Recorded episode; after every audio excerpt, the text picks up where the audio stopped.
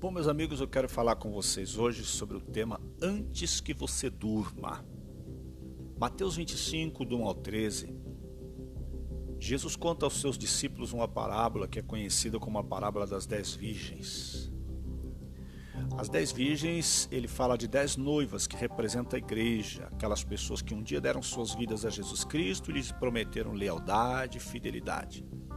Ele disse que essas dez virgens esperavam pela chegada do noivo e que cinco delas agiam com prudência, pois mantinham suas lamparinas acesas e ainda levavam consigo azeite extra para abastecer suas lamparinas e mantê-las acesas.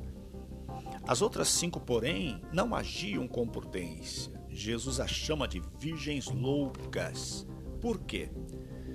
Essas lamparinas representam o nosso espírito, representa a nossa vivacidade, representa o nosso relacionamento com Deus.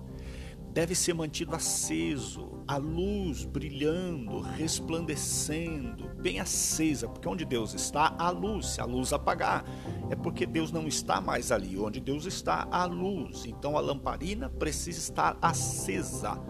E o azeite é o Espírito Santo de Deus que mantém o nosso espírito vivo e nossa luz brilhando. Precisamos nos manter zelosos na oração, zelosos no relacionamento com Deus. A palavra de Deus diz: Não apagueis o Espírito Santo, no qual estáis selados. O azeite que mantém a lamparina acesa é também um selo da nossa salvação, porque ele é o Espírito Santo, ele é o selo de Deus em nós, a marca que confirma que nós pertencemos a Deus. Logo, não cuidar para que a presença do Espírito Santo esteja nos enchendo todos os dias é loucura. E aí ele diz que tardando o noivo, elas não aguentaram esperar e adormeceram. Quando nós estamos com muito sono, não nos controlamos. Quando a hora é avançada e o sono vem, dormimos onde estivermos, não é verdade? Exemplo, você está vendo televisão, quer muito ver uma reportagem, o sono bate, você acorda, já foi. Quantas vezes eu comecei a assistir um jogo de futebol que eu queria muito ver? Ah, eu estava doido para ver, passei dias querendo ver aquele jogo porque ia ser uma final, ia ser um negócio bacana. Meu Deus, deitei ou sentei no sofá para assistir o jogo, acordei, já não tinha mais jogo, fui ver o resultado depois no YouTube ou no programa de esporte. Quando o sono vem, a gente não aguenta. Quando o sono pega, quando o sono bate, a gente dorme. Por isso que tem acontecem mortes, porque tem gente que dorme no volante, dirigindo na rua, ela não consegue controlar, ela está na estrada em alta velocidade, o sono bate e ela dorme, não tem como controlar. Uns dormem, é, falando do, do, do, esse sono que Jesus diz das virgens é o sono da morte, da morte física. Então uns vão dormir com 50 anos, outros com 70, outros muito antes todas essas virgens estavam esperando pelo noivo. Quando nós entregamos a vida a Jesus, nós passamos a esperar pela volta de Jesus Cristo, pela volta dele. Esperamos o noivo, mas às vezes não aguentamos e dormimos. Na verdade, muitos já dormiram. Eu quero esperar acordado até que Jesus Cristo venha, o noivo da igreja. Mas não sei se isso vai acontecer. Não sei quanto tempo, quanto tempo vai demorar para a volta dele. Talvez eu também não aguente esperar e durma antes que ele venha.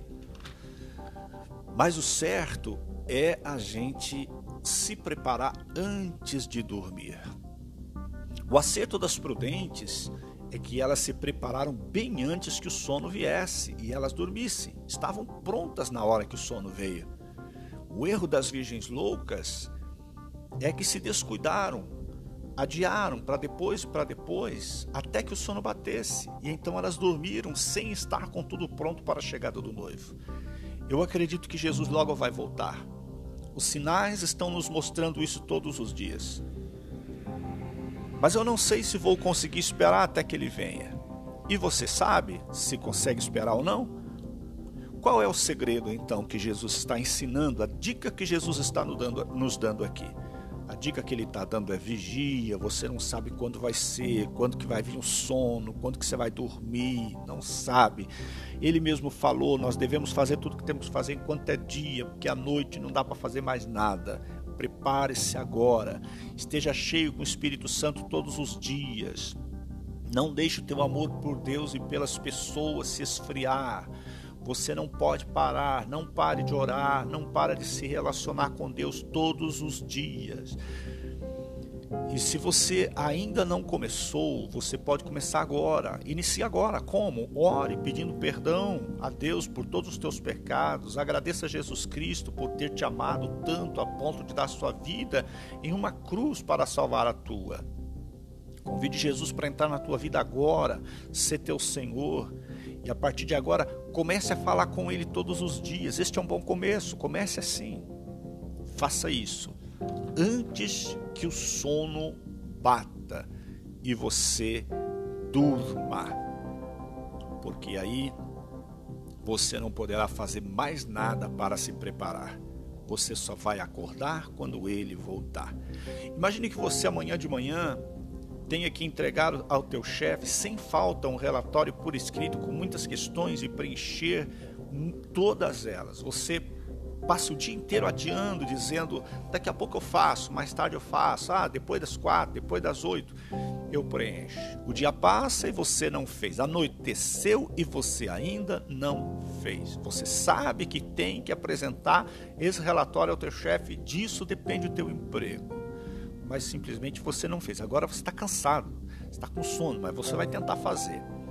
Mas você se encosta em algum lugar, o sono bate e você dorme. Quando acorda, sabe que vai ter que entregar o relatório ao teu chefe, mas não dá mais tempo de fazer. Você sabe que o teu emprego já era. Não é verdade? Então, queridos, o que eu quero dizer a você é o seguinte: se preparem agora. Aqueles que estão agindo como as virgens loucas acordarão sem tempo. A porta de acesso ao Senhor Jesus Cristo já estará fechada e elas ficarão para o lado de fora para sempre. Prepare-se agora, não deixe para depois. Conserte tua vida, fortaleça tua vida espiritual. E eu tenho certeza que você vai ser uma pessoa prudente, não uma pessoa louca. Deus te abençoe.